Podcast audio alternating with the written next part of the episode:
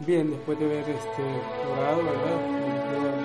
La oración al Señor, vamos a continuar con esta clase que vamos a retomar después de un periodo que hemos tenido eh, fuera, ¿verdad? El tiempo, eh, hoy volvemos. Eh, vamos a seguir con estas clases, ¿verdad? Que ya mucha falta nos hacen, ¿verdad? Confiando en Dios que podamos cogerle el hilo nuevamente, ¿verdad? Este catecismo, porque nos paramos un poco y como que se enfría y, ya estamos pensando y por dónde vamos y qué número estábamos o cualquier cosa, ¿verdad? Como ya bien sabemos, estamos en la tercera parte del, catecismo de la Iglesia Católica, ¿verdad? Que tiene un nombre paulino lindísimo, se llama La vida en Cristo, ¿verdad? Y estamos en el apartado de las virtudes teologales, ¿verdad? Las cardinales o morales ya las vimos, ¿verdad? Hace un tiempo atrás, eso ya... Y, cuando hablamos de, virtudes cardinales y virtudes teologales, hay que hacer esta diferencia, ¿verdad? Eh, hay que hacer la diferencia. dice, las virtudes teologales se refieren directamente a Dios, ¿verdad? Disponen a los cristianos a vivir en relación con la Santísima Trinidad. Tiene como origen, motivo y objeto a Dios uno y trino, ¿verdad? La diferencia entre las virtudes teologales y las cardinales o morales, como las quieren llamar, está en que las virtudes cardinales tratan de cómo ordenar las cosas y de la relación con los demás, ¿verdad?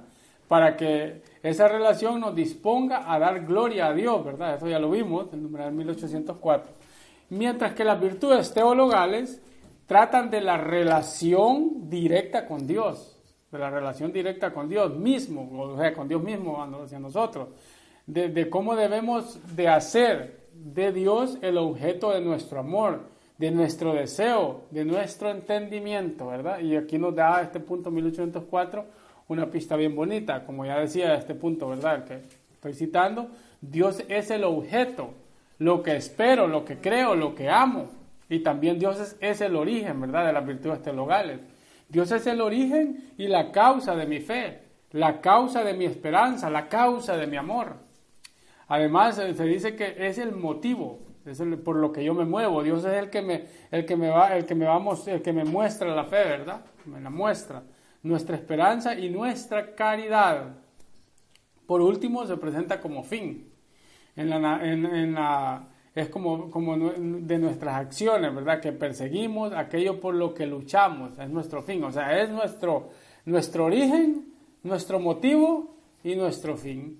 Ese, eso es lo que las, las virtudes eh, teologales, ¿verdad? Y, y, ahora entramos en concreto a la segunda virtud, que es la, la segunda virtud teologal, es la esperanza, ¿verdad? En esta virtud eh, son cinco numerales los que se ven en esta virtud, este, espero podamos pasarlos hoy en día. Empezamos con el numeral 1817, para que lo subrayen ya que veo que están hojeando dónde los quedamos. Bien, en el 1817 dice algo lindo, lindísimo, dice, la esperanza es la virtud teologal por la que aspiramos al reino de los cielos. Miren qué bonito y a la vida eterna como felicidad nuestra, poniendo nuestra confianza en las promesas de Cristo y apoyándonos no en nuestra fuerza, sino en los auxilios de la gracia del Espíritu Santo. Mantengamos firme la confesión de la esperanza, pues fiel es el autor de la promesa. Estoy citando a la carta a los Hebreos, ¿verdad? Capítulo 10 el Espíritu Santo que Él derramó sobre nosotros con largueza por medio de Jesucristo nuestro Salvador, para que justificados por tu gracia fuésemos constituidos herederos en esperanza de vida eterna. ¿verdad? Tito, Tito 3, el 7, ¿verdad? Es bonito este, este numeral, ¿verdad? Porque aquí hay algo bien bonito que dice, voy a saltar un poco la parte, dice, poniendo nuestra confianza en las promesas de Cristo y apoyados no en nuestras fuerzas, ¿verdad? Sino en los auxilios de la gracia del Espíritu Santo. Poder es querer, dicen muchos, ¿verdad? Una frase que es famosa, ¿verdad? Como dicen secularmente, poder es, poder es querer, no. Si nosotros no tuviésemos el auxilio del Espíritu Santo, podríamos querer muchas cosas, pero no vamos para ningún lado, ¿verdad? No vamos para ningún lado. Entonces la fuerza del Espíritu Santo es la que nos va moviendo, ¿verdad? Y es verdad que se puede hablar de la esperanza a un nivel natural, pero aquí estamos hablando de un nivel sobrenatural, ¿verdad? Es conveniente distinguirla. La esperanza sobrenatural, virtud teologal, se trata de una virtud infundida por Dios, ¿verdad? Supera la capacidad de la naturaleza y está infundida por Dios en la voluntad, ¿verdad? Para que contemos con plena certeza en alcanzar la vida eterna y también todos los medios necesarios para llegar al cielo. Esta es la, virtud de la esperanza, la virtud teologal. Esto es como tener esperanza en el perdón de Dios, tener esperanza en crecer en las virtudes, ¿verdad? Esta virtud sobrenatural de la esperanza nace del convencimiento que tenemos, ¿verdad? Por la fe. Creemos en Dios y conocemos cómo es Dios. Y eso nos da una gran esperanza conocer cómo es Dios y creer en Dios, eso nos da una gran esperanza. Dicen los grandes, los exorcistas, que en el tiempo que estamos viviendo hoy, el demonio lo que más le quiere eh, matar al ser humano es la esperanza. Porque no tener esperanza en nada, ¿verdad? Aquel que pierde la esperanza en Dios termina creyendo en cualquier cosa. Aquel que no cree en Dios, es, como dice Chesterton, termina creyendo en cualquier cosa, ¿verdad? El que no tiene esperanza en nada ¿Qué sentido tiene la vida? ¿Para qué vivir? ¿Para qué levantarse? ¿Para qué esto? ¿Para qué lo otro? ¿Verdad? Para nada, porque no tiene sentido, no tiene sabor la vida. Entonces no, no, no, no, vivimos sin esperanza, ¿verdad? Dicho de otra manera, sin la virtud de la fe no puede haber virtud de la esperanza. Por eso es que va así. Primero creer en Dios, creer en Dios, conocer que Dios es un Dios grande, que Dios es un Dios bueno, que Dios nos ha invitado y que es el, motivo por el que nosotros nos movemos. Y la esperanza es la que nos ayuda a alcanzar los medios para ganarnos el cielo, ¿verdad? O sea, primero es creer en Dios, sabemos que Dios es fiel.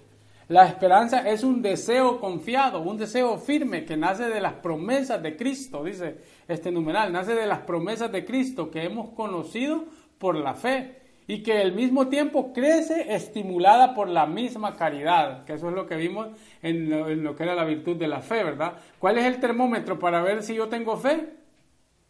¿Cuál es el, eh, cómo decía el numeral último que leímos en, la virtud de la, de la fe, de la fe, del hogar de la fe? Es la caridad.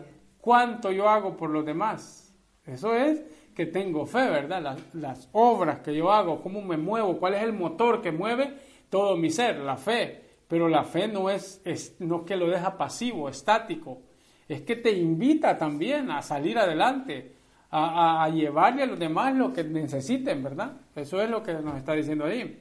O sea que nos va invitando siempre a la caridad con los demás, a esperar en el que nos ha prometido por medio de su palabra en los evangelios, que Él es el camino, verdad y vida, o sea, que lo que nos ha prometido en su palabra, ¿verdad? La esperanza teologal es la confianza plena en Dios, ¿verdad? Lo que Dios quiera, yo confío en que sale adelante, lo que Dios quiera conmigo, en eso yo confío, ¿verdad? Y lo que Él no quiere, yo tampoco lo quiero, eso es tener esa virtud en nosotros, ¿verdad?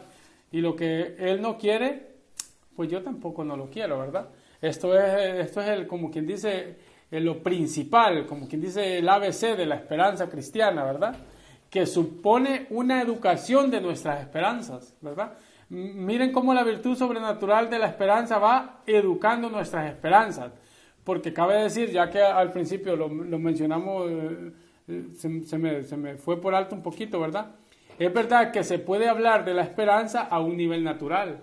Se puede hablar de la esperanza a un nivel natural, pero decimos que la esperanza es una virtud teologal infundida por Dios, o sea que es sobrenatural, por encima de nuestra naturaleza, es infundida por Dios, va por encima de nuestra naturaleza, ¿verdad? Y este, aquí estamos hablando en un nivel sobrenatural. Eh, y es conveniente distinguir la esperanza sobrenatural, que es la virtud teologal, se trata de una virtud infundida por Dios, de eso es lo que estamos hablando, supera las capacidades de la naturaleza, y aquí hay que decir algo también bien importante. La verdad es que la esperanza natural no preserva del egoísmo.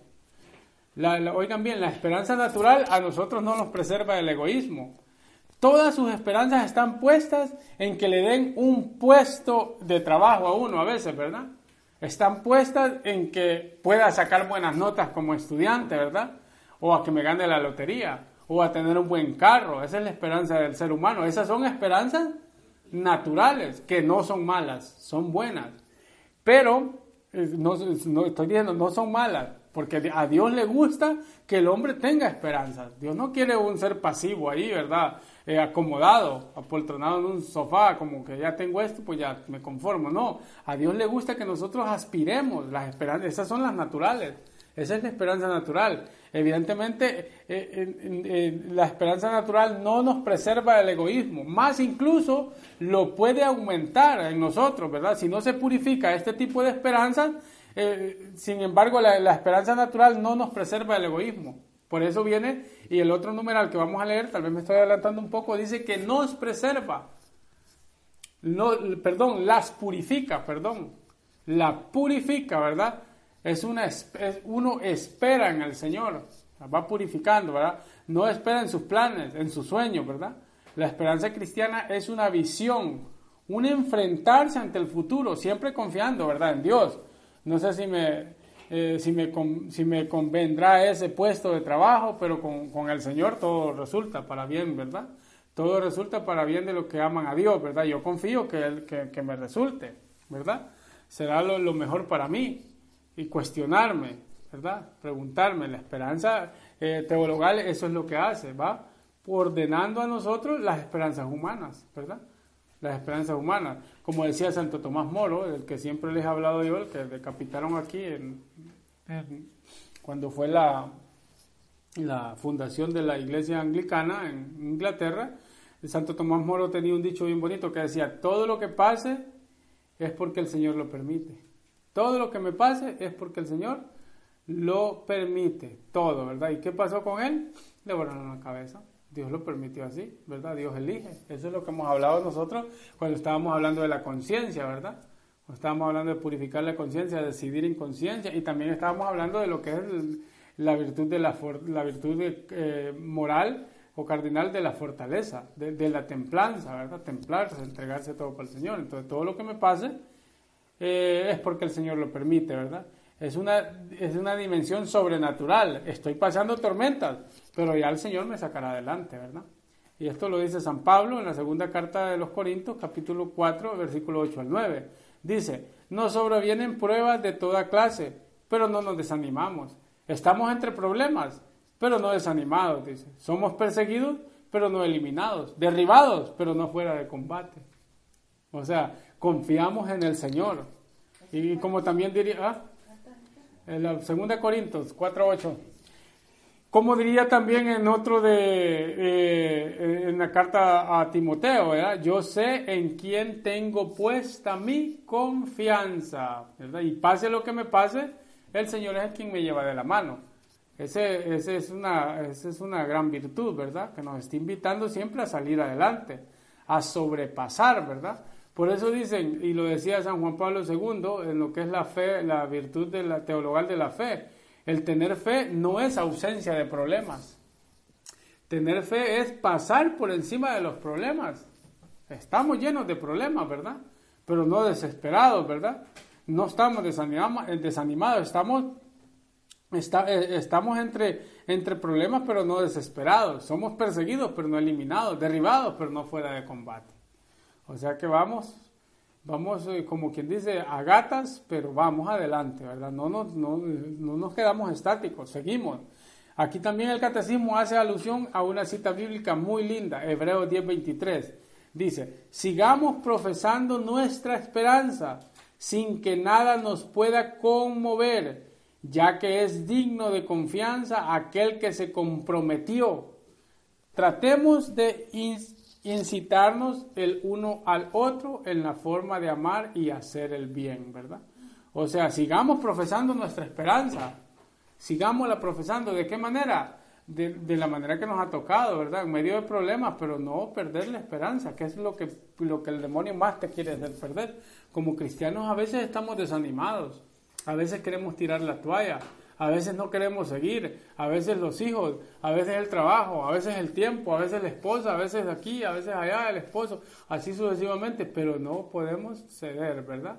Seguimos adelante, porque eso es lo que va a llegar a, convencer a los demás. O sea, sigamos profesando nuestra esperanza, está diciendo aquí el, escritor de la carta a los hebreos, ¿verdad? ¿De qué manera? Sin que nada nos pueda conmover, ¿verdad? Ya que nosotros la confianza la tenemos puesta en quién? En Cristo Jesús, ¿verdad? Eso es bien tremendo. También el numeral siguiente nos dice algo que, también va de la mano con, con este mismo, ¿verdad? Pues vamos adelantando aquí en el siguiente 1818, dice, la virtud de la esperanza corresponde al anhelo de felicidad puesto por Dios en el corazón de todo hombre. Asume las esperanzas, oigan bien, en, en plural, asume las esperanzas que aspiran las actividades de los hombres, las purifica para ordenarlas al reino de los cielos, protege del desaliento, oigan bien, sostiene en todo desfallecimiento, dilata el corazón en la espera de la bienaventuranza, dilata, o sea, lo mantiene en espera de la esperanza eterna. El impulso de la esperanza preserva del egoísmo y conduce a la dicha de la caridad. De la caridad. ¿Cuántos sufrimientos tenemos, verdad, por no tener esperanza sobrenatural? Por, por ensoñar, eh, eh, por, por, sueños, ¿verdad?, que tenemos de cómo, de cómo tiene que ser mi felicidad. Por eso dice, no sé si ustedes se, eh, se acuerdan del numeral 27 del catecismo, que también lo vimos en el retiro, que lo leyó Morris, que lo leyó también, le ha dado muy duro. Para mí es uno de los numerales que me he encontrado con, él y, me lo sé de memoria porque para mí fue cuando me lo encontré. Yo creo que fue el primer numeral que, que yo leí en el catecismo cuando yo estaba leyendo el catecismo que quería introducirme en el catecismo a estudiarlo, eh, yo leí este numeral. Sin que nadie me lo citara, yo me encontré este numeral, lo grabé en el audio, en mi teléfono, lo escuchaba en el trabajo y lo meditaba. De hecho, les voy a contar una anécdota que es mía personalmente, que me pasó a mí una vez, yo iba, yo voy al Santísimo todos los días, ¿verdad? Antes me quedaba más tiempo para estar más tiempo, hoy voy, voy siempre pero con un poco menos de tiempo, como me gustaría que volvieran aquellos tiempos, ya que ahora pues, pero sí trato de estar ahí, ¿verdad? Trato de estar en el Santísimo todos los días, bien. Yo estaba en la casa una vez, perdón, y agarré el catecismo, y yo quería, yo decía, Señor, ¿cómo te sirvo? ¿De qué manera? yo te puedo servir en la iglesia. Yo quiero, eh, ahora que, me ha despertado todo esto, después de lo que pasé, las cosas que pasé, ¿verdad? La purificación y todo eso, eh, el proceso de, de, purificación y decía, Señor, ¿y ahora cómo te sirvo? Yo te quiero servir. ¿Cómo tú crees que pueda yo hacer? Yo solo en la casa, está en mi cuarto. Entonces yo comencé a leer el catecismo de la iglesia al principio, tal prólogo y todo lo que dice San Juan Pablo II ahí, porque él es el que nos lo da, 1992, se lo da al precepto de la fe, que era Joseph Ratzinger, Cardenal Chembor es el que lo escribe, a él se lo dan que lo relate, tremendo como uno va leyendo. Entonces yo decía, poco a poco iba leyendo y decía, Señor, yo quiero eh, introducirme en todo esto, y orando yo, ¿verdad? De hecho, pues digo, bueno, ya, ya terminé de estudiar porque tenía marcado mi tiempo. Yo me hice un tiempo. Yo tenía, llegaba del trabajo a las tres y media, cuatro, estudiaba dos horas, me iba para la misa, iba a hacer vísperas con las hermanas de la caridad y me iba para misa. Luego llegaba a la casa y me volvía a retomar los estudios, hacía tareas, yo estudiaba así, estudié como cuatro o tres años. Luego, en esa misma noche que estaba meditando el catecismo, me fui para el Santísimo. Resulta que en el Santísimo, entrando al Santísimo, ponen regalos, ponen cosas que dejan ahí. Ven afuera en Fátima, aquí en la capilla de Fátima, ponen rosarios. Digo, estos rosarios están colgados aquí, yo les voy a dar uso. Yo los cojo y me voy a, yo los hago, ¿verdad? Los rosarios me los quedo y después los regalo a alguien que, siempre doy regalito a a las personas que me acercan a pedir mi oración yo les digo, tenga este rosario suyo para comprometerlo, ¿verdad? Que ore, y ore por mí también, les digo yo a las personas, cuando me acerquen, que salgo así, siempre ando rosarios que me encuentro, yo se los doy que los usen. Entonces, ese día, entrando al Santísimo, poner la firma ahí que hay que firmar, ¿verdad? Para que se den cuenta que el Santísimo tiene visitantes y no lo vayan a cerrar. Entonces me encontré un rosario, pero da la casualidad que me encuentro ese rosario, para que no es casualidad, ¿verdad? Me encuentro el rosario y entro a la capilla, ¿verdad? Y comienzo a, digo yo, bueno, a orar ahí, a meditar con el Señor y comienzo a, ver más detalladamente el rosario que me había encontrado. Y cuando lo comienzo a ver, el rosario tenía la figura de Juan 23. Y en el rosario decía, vení Creator Espíritu Santo, ¿verdad? Y decía, Concilio Vaticano II, 1962-1965. Bueno, no sé si dicho tan rápido si quiera decir algo, pero ahí estaba la respuesta. O sea, para mí fue una respuesta. ¿Qué es el Concilio Vaticano II? Dicen los grandes que el catecismo es la conclusión del Concilio Vaticano II. El catecismo de la Iglesia Católica, con ese se tenía que cerrar el Concilio Vaticano II. Y digo yo, Señor, yo me sentí como, como pues uno siente la voz interior, ¿verdad? El, el, murmullo del Espíritu Santo que le está llevando a uno, que le está guiando. Entonces, como quien dice, bueno, esto es lo que tengo que hacer, me voy a meter a estudiar el catecismo de la Iglesia Católica.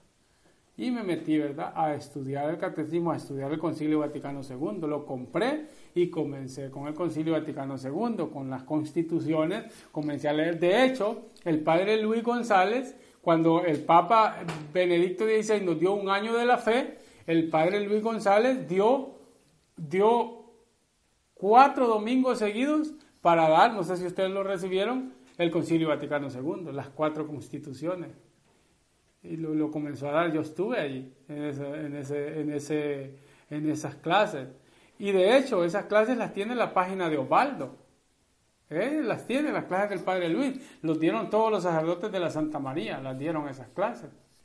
Pero el padre Luis para mí es tremendo, como habló del Concilio Vaticano II, puso con decretos, constituciones, decretos y todos los documentos que tiene ahí. Y yo comencé a meterme ahí. Comencé a meterme, digo, yo voy a conocer más esto. Comencé, ¿verdad? Eh, a, ver las, eh, las eh, constituciones, una, dos, tres, cuatro documentos y luego me topo con el catecismo. Entonces comencé a estudiarlo, lindísimo, para mí es lo que me he encontrado con esto, es lo más lindo que he visto, ¿verdad? En mi vida. Es lo más bonito, porque aquí se encuentra usted santos, historia de la iglesia, magisterio, sagrada escritura. Usted va creciendo en sabiduría y también tiene que ser un estudiante de rodillas, ¿verdad? No solamente meterse cosas literalmente, porque después va a terminar lleno de letras, pero va a poder, hasta puede llegar a apostatar de la fe. Entonces, eh, en parte de lo que la, volviendo al tema de lo que dice este numeral 1818, la virtud de la esperanza corresponde al anhelo de felicidad puesto por Dios en el corazón de todo hombre. Y el numeral 27 habla de esto. El numeral 27 habla de esto, ¿verdad? que tenemos, tenemos una ansia de felicidad. Tenemos, hemos sido creados por Dios y para Dios. Y el hombre no cesa no cesa de buscar a Dios, porque el hombre tiene un anhelo de Dios en el corazón, lo busca. Así sea ateo, así no sea creyente, el hombre busca la felicidad. El hombre tiene ese anhelo de felicidad. ¿Dónde lo buscan los que no creen en las cosas materiales? En una esposa bonita, si es hombre, la mujer en un modelo, y así y va obteniendo estas cosas, pero el corazón va siguiendo eh, vacío, ¿verdad? Tiene mucho dinero, pero no logra tener la felicidad que busca. La felicidad la, encuentra el hombre hasta que encuentra el origen de dónde ha sido creado. Hemos sido creados por Dios y para Dios. Y no cesa el hombre de, dice, Dios no cesa de atraer al hombre hacia sí, porque solo en Dios encontrará el hombre la dicha y la verdad que no cesa de buscar ahí la encuentra. Pues de ahí viene la gran frase de San Agustín, ¿verdad? Nos hiciste, Señor, para ti. Y nuestro corazón estará inquieto hasta llegar a ti. Hasta allí el corazón se apacigua, ¿verdad? ¿Verdad? Y nosotros cuánto sufrimos, ¿verdad? ¿Cuántos, cuántos sufrimientos tenemos por no tener la esperanza? Esperanza sobrenatural, ¿verdad? No natural, distinguimos de esto, ¿verdad? La esperanza natural es aspirar, aspirar a cosas de la, de la vida, aspirar a un puesto mejor de trabajo, aspirar a esto, a lo otro. Esas, esas aspiraciones lo que son buenas, pero la esperanza sobrenatural lo que hace es que las va purificando, ¿verdad? El hombre tiene deseo natural de felicidad, ¿verdad? Que Dios ha sembrado en el corazón de todo hombre. Y la esperanza corresponde a eso. El problema está en que el hombre es infinito e inagotable en sus deseos de felicidad, pero luego es muy limitado en la capacidad de llevar a, efecto esos sueños y deseos de felicidad. Es ilimitado, e, e, es infinito e inagotable en sus deseos de felicidad, pero luego es muy limitado en la capacidad de llevar a efecto esos sueños y deseos de felicidad. Se queda en el camino, ¿verdad? Nos quedamos donde?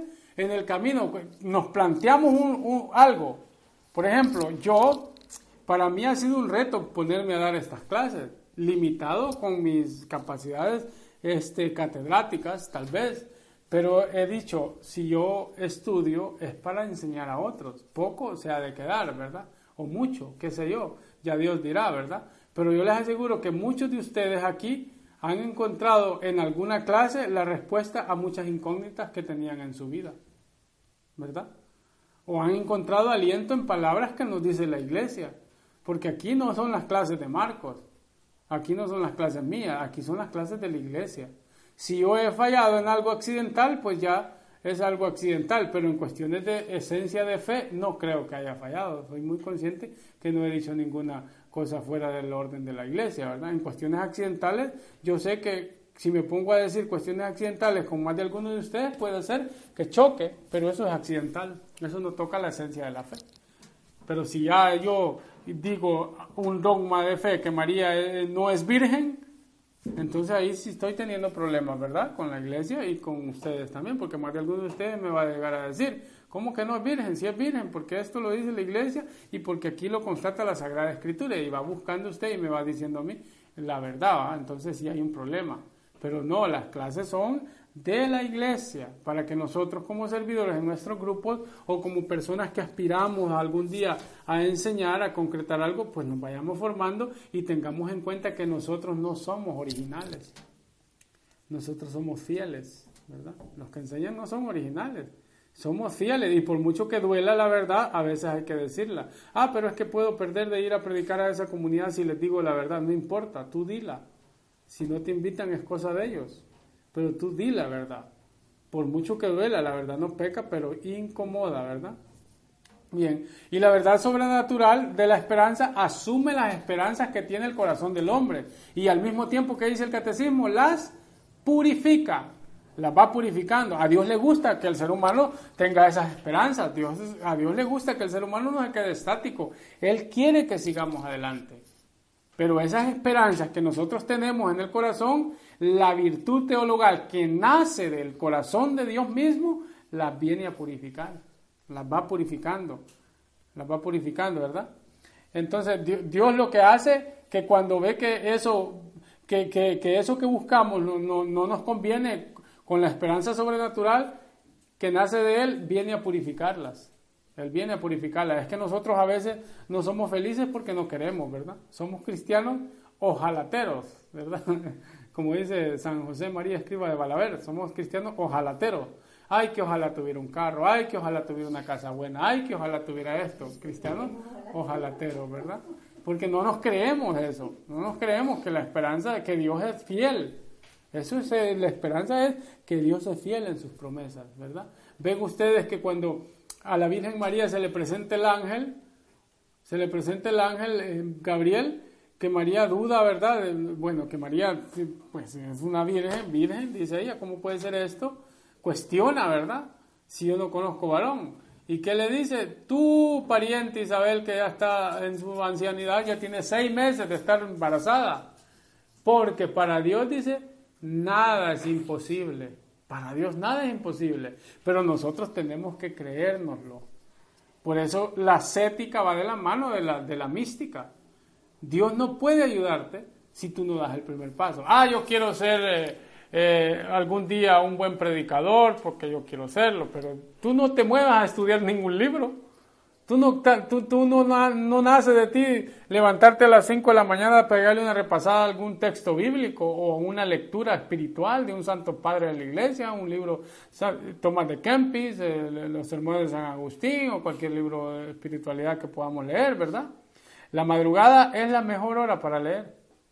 A mí mi mamá cuando estaba estudiando me levantaba a buena madrugada y me mojaba la cabeza con agua fría y me decía, estudie. Y yo estudiaba y era cuando mejores notas sacaba en la mañana, ¿verdad? En la mañana. La mañana es la mejor hora para estar fresca la mente. No tiene mucha cosa uno en la cabeza. Por eso en la víspera, los laudes que nosotros podemos hacer en la mañana, antes de irnos atrás, podemos levantarlo y comenzar a hacerlo. Pero se duerme uno. Eso es tremendo, hay que tener eso.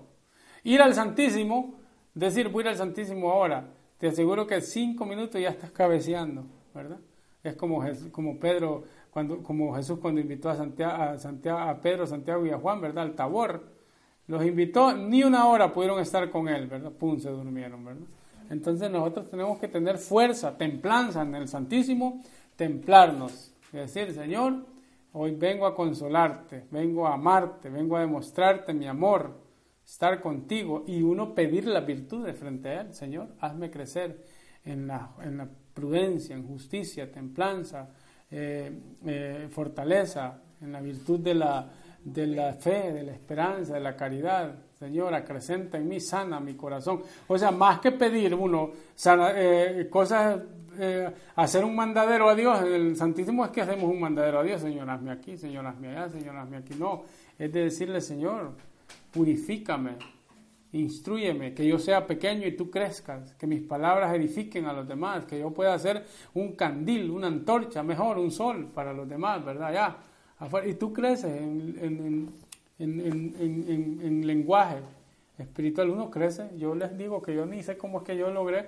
eh, hablar así como hablo ahora, porque antes yo era de la calle, pues. Mi, mi, lenguaje era un déspota y Dios ha hecho algo que el que se admira de todo esto soy yo personalmente dónde ando metido, ¿verdad? Les cuento que no me lo están preguntando, que ya me puse de acuerdo con las hermanas de esta monja para empezar las clases con ellas, ¿verdad? Les voy a dar los lunes las clases a ellas. Ya estuve, ya estuve con ellas un día para la introducción, a ver qué es lo que querían ellas, y fue bien bonito, me entraron a la, mera casa de ellas, ya donde no dejan entrar a nadie, y estuve con ellas, con todas ellas, y esto es una cosa lindísima, ¿verdad? Entonces, ni sé dónde, me imagino dónde lo he metido yo. Digo yo, Señor, ¿y ahora qué hago aquí? ¿Verdad? Yo me cuestiono, pues. Me cuestiono porque yo a, veces me da miedo también, personalmente. pidieron mucha oración para él. Sí. Así que siempre, de verdad, como ya lo pidieron, hay que orar por él, porque en las oraciones siempre es un regalo que Dios nos ha dado, de verdad, de tener a. Y en las oraciones encomendaron a él. Pues sí, entonces eso, me, eso le hace muy bien al alma. Entonces uno tiene que, o sea, aspirar al cielo, a lo eterno, a lo que, a lo que te hace feliz. Es Dios, tener a Dios en el corazón, ¿verdad? Ponemos la esperanza eh, nosotros a veces en cosas vanas, en cosas que no, que no, eh, que no alimentan al alma. O de hecho, la experiencia, eh, que a veces quien tiene muchas esperanzas puede ser que estén ocupando en su corazón el puesto que deben tener la, la, esperanza sobrenatural. Muchas esperanzas humanas puede ser que estén ocupando el puesto que debe tener la esperanza sobrenatural. O sea, los apegos nos alejan de Dios. tener esperanza, te he dicho que no es malo, es bueno, Tener esperanza es bueno, pero abrirnos, de verdad, crecer espiritualmente en estas esperanzas teologales, va purificando esas esperanzas y las va llevando a su término, siempre y cuando se busque lo justo y lo verdadero. ¿Verdad? O sea, que por, eso, por eso es que nosotros en la Eucaristía, ahí es donde están los más grandes dones, los más grandes carismas, ahí están. Por eso cuando el sacerdote dice, levantemos el corazón, ¿qué está diciendo? despéguense de todo eso que ustedes tienen ahí, que despega de Dios. Y nosotros lo contestamos, pero de los labios para afuera, desde adentro, ¿quién? no sé, cada quien, ¿verdad? ¿Qué decimos nosotros? lo tenemos levantado hacia el Señor, ¿verdad? En Él lo tenemos levantado. Que Él diga lo que tenemos que hacer, ¿verdad? El hombre es creado para alabar, hacer reverencia y servir a Dios, nuestro Señor, y mediante esto salva su alma, ¿verdad? Y a, y a las otras cosas o a las otras cosas que, que, Él nos ha dado sobre la tierra son creadas para el hombre y para que le ayuden en, la persecución de, de, para que ha sido creado, para lo que ha sido creado, ¿verdad? Eh, este sacerdote, este obispo de, España, San Sebastián, José Ignacio Munía, eh, cita aquí a una lectura de San Ignacio de Loyola en el principio de sus ejercicios espirituales. Dice, dice eh, el hombre es criado para alabar, hacer reverencia y servir a Dios nuestro Señor. Para alabar y hacer reverencia y servir a Dios nuestro Señor. Mediante esto salva su alma, ¿verdad? Y las otras cosas, y las otras cosas que están sobre la tierra son creadas para el hombre y para que le ayuden en la persecución del, en la, en la, en la persecución, ¿verdad? De él, para lo que ha sido creado, ¿verdad? Para lo que ha sido creado.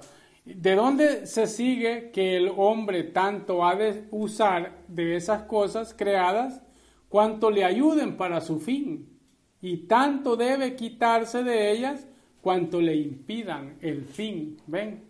Es bien importante. Sigue. Por lo cual es menester hacernos indiferentes a las cosas creadas en todo lo que es concedido a la libertad de nuestro libre albedrío, de tal manera que no queremos de nuestra parte más salud que enfermedad, riqueza que, que pobreza, honor que deshonor, vida larga que corta, y por consiguiente, en todo lo demás, solamente deseando lo que más nos conduce para el fin, para el que hemos sido creados.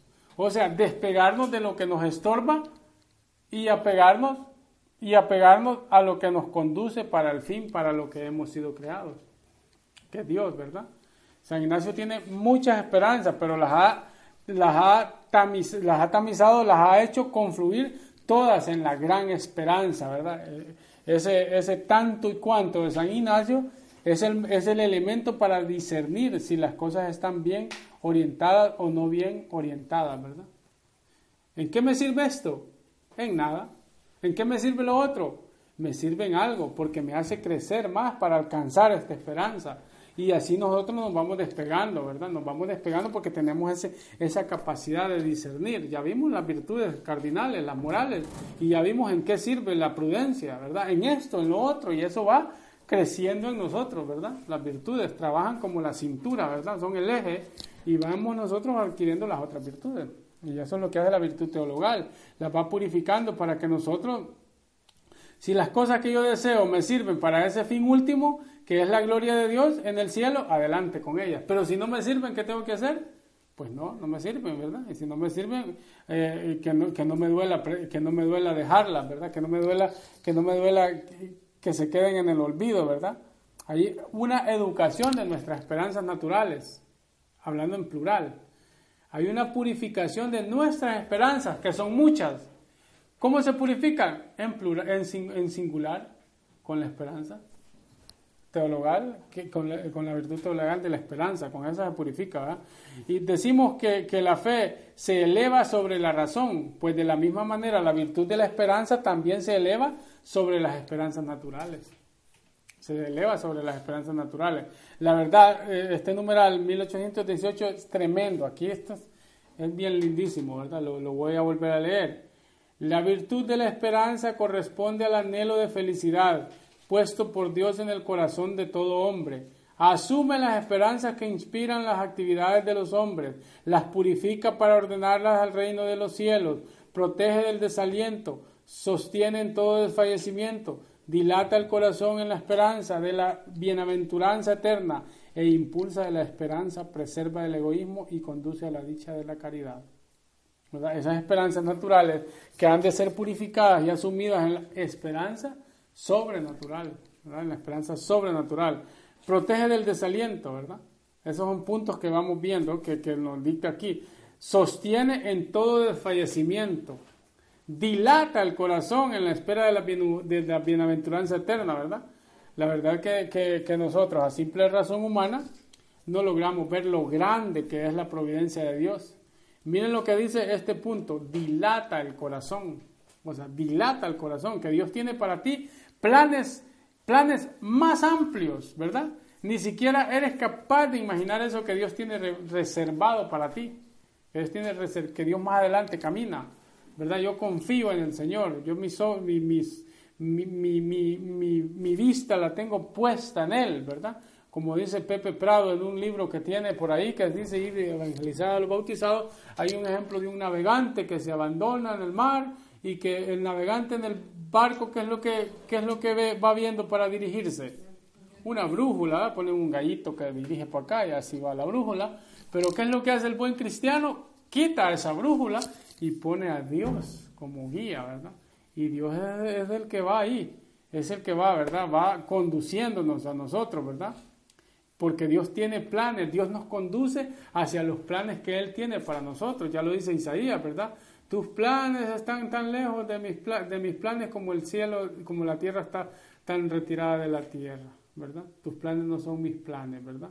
Así nosotros, Él es el que nos va conduciendo, ¿verdad? La virtud de la esperanza es audaz, porque nos hace creer firmemente que lo que es imposible para los hombres es posible para Dios.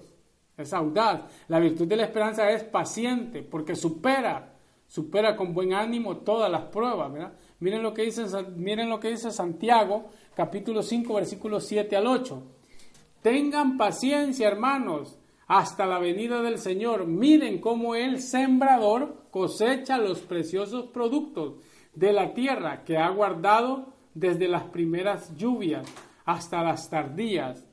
Sean también ustedes pacientes y no se desanimen, porque la venida del Señor está cerca. O sea que hay lluvias tardías y lluvias tempraneras, ¿verdad? Aquellos que dicen, ah, yo no puedo tener esto porque aquí, porque ah, tranquilos, ¿verdad? Pacientes, todo su tiempo, Dios es el que nos va guiando, ¿verdad? Por tanto, ten paciencia, ten ánimo, sé valiente, espera en el Señor, dice el Salmo 26, ¿verdad? Salmo que hemos meditado, que medita San Juan Pablo II en latín en, las redes sociales, lindísimo, ¿verdad? La virtud de la esperanza es gozosa. Aquel que tiene esperanza, ese no está triste. Evidentemente, estar alegre no es andar pelando los dientes con medio mundo, ¿verdad? Eso no es una, es una alegría física que se muestra, pero por dentro a veces podemos estar de otra manera. Ser alegre no es poner un texto en el Facebook, decir qué bendecido estoy, estoy contento, estoy acá y en mi cuarto estoy solo, ¿verdad? Eso no es así. Ser alegre es mostrarse alegre. Esto es lo, segunda carta a los Corintios, capítulo 4, versículo 16 dice, por eso no nos desanimamos, al contrario, aunque nuestro exterior está decayendo, ya ven a la Madre Teresa de Calcuta, ustedes cómo la veían, arrugadita, decaída, pero era una felicidad tremenda por dentro, ¿verdad? Continúo. El hombre interior se va renovando de, día en día en nosotros. No se pueden equiparar esas ligeras pruebas que pasan a prisa con el valor formidable de la gloria eterna que se nos está preparando. Nosotros pues no nos fijamos en lo que se ve, sino en lo que no se ve. Porque las cosas visibles duran un momento, pero las invisibles son para siempre. Qué texto bíblico es esto, ¿verdad? Tremendos textos bíblicos. Segunda de Corintios 4, 16. De hecho, si, si continuamos leyendo hay otras cosas lindísimas. Este, este, esto es lindísimo. Esta virtud de la esperanza es capaz de, en medio de la tribulación, permitir gozar de esa gloria eterna, ¿verdad? Prometida. Y nosotros gozamos no en lo que se ve, sino en lo que no vemos, en lo que esperamos. En eso es que nos gozamos nosotros, ¿verdad? Segunda Timoteo 1.12 y por lo que ahora padezco esta nueva prueba, pero no me avergüenzo, porque sé en quién he puesto mi confianza y estoy convencido de que tiene poder para custodiar hasta aquel día lo que deposité en sus manos. ¿Qué dijo la lectura de San Pedro hoy en las vísperas que leímos? Depositar todas vuestras preocupaciones en quién? En Dios y esperar en Él. ¿Verdad? Es que nosotros, si, si, si, imagínense ustedes, como no es pecado, las preocupaciones no son pecado, estamos llenos de preocupaciones nosotros. ¿Verdad? Como no es un pecado, tenemos preocupaciones y preocupaciones, pero sí en un sentido de que nosotros no confiamos en Dios, es porque tenemos preocupaciones. Aquel que no confía en Dios es que está lleno de preocupaciones, pero una persona que de verdad ha depositado todo en el Señor es San Pablo. Y San Pablo estaba preso, había sido apedreado, había sido acosado, había sido tachado hasta de loco, había perdido todo. Y San Pablo decía, yo sé en quién he puesto mi confianza. Él llevará a término, dice, tiene poder para custodiar hasta aquel día lo que deposité en sus manos. Yo confío en Dios. Y da sed, ¿verdad? Adelante todo, ¿verdad? Yo sé en quién, en, quién me he fiado. Dice. La virtud de la esperanza es la mejor forma de hacer frente a nuestros miedos y a nuestras inseguridades, ¿verdad?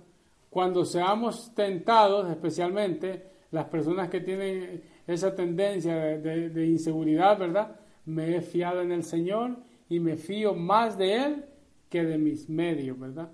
Y mis seguridades, incluso de, de mis percepciones psicológicas, que a veces es que yo sí estoy seguro que está ahí, yo sí estoy seguro que eso va a ser así. Nos fiamos más de nosotros mismos que del Señor, ¿verdad?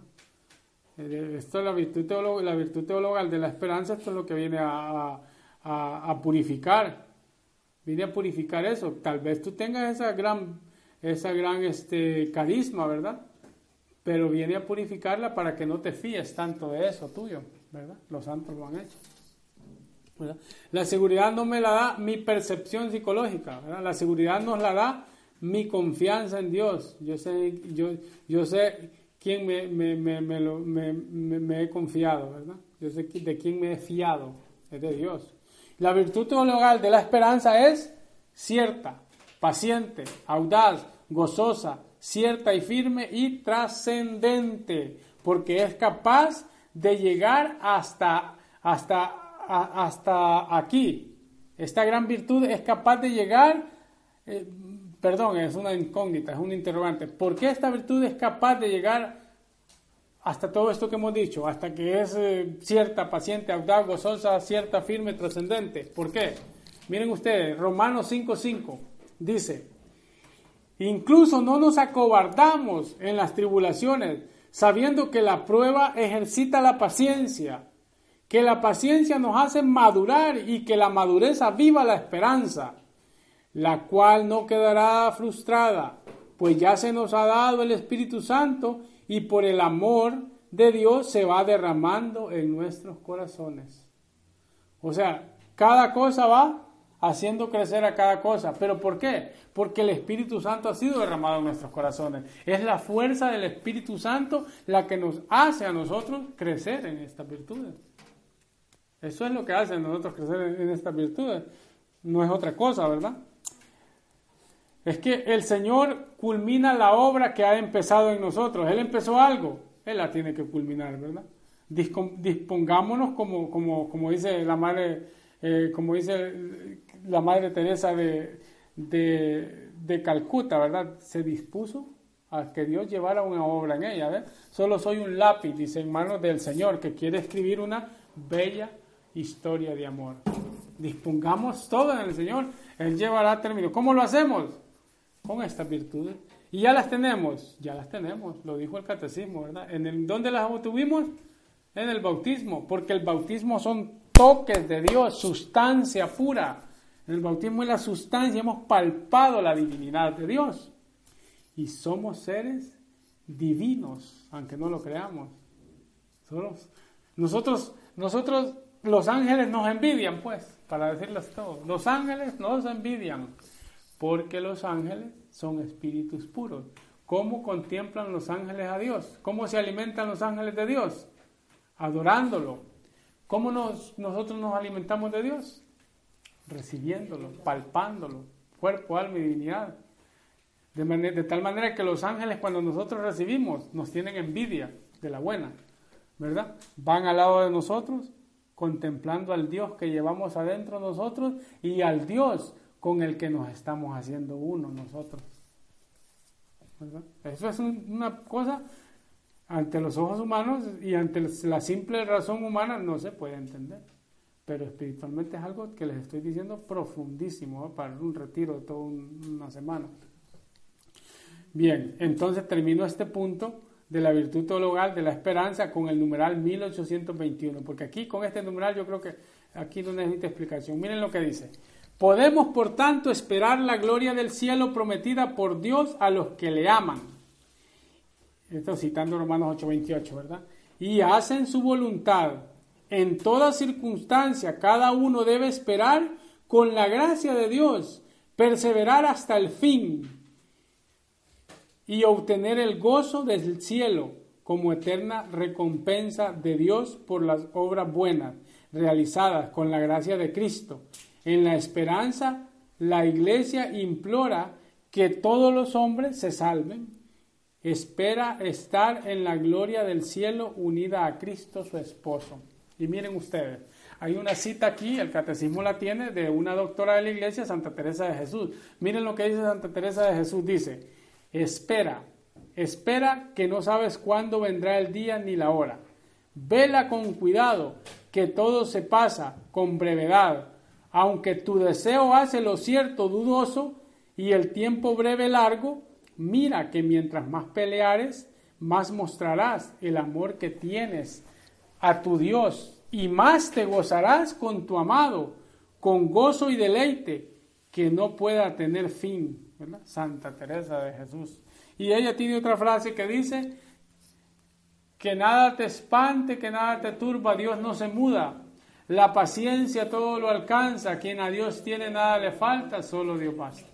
Eso, eso es tener fe, eso es tener paciencia, tener la esperanza en que Dios llevará a término lo que ha empezado con nosotros, ¿verdad? Espera, espera, que, que, que, que no se sabe cuándo vendrá, solo sé perseverante asiduo en la perseverancia, ¿verdad? Seguir adelante a pesar de las adversidades, ¿verdad? Y eso es la, la, la, la virtud teologal de la esperanza.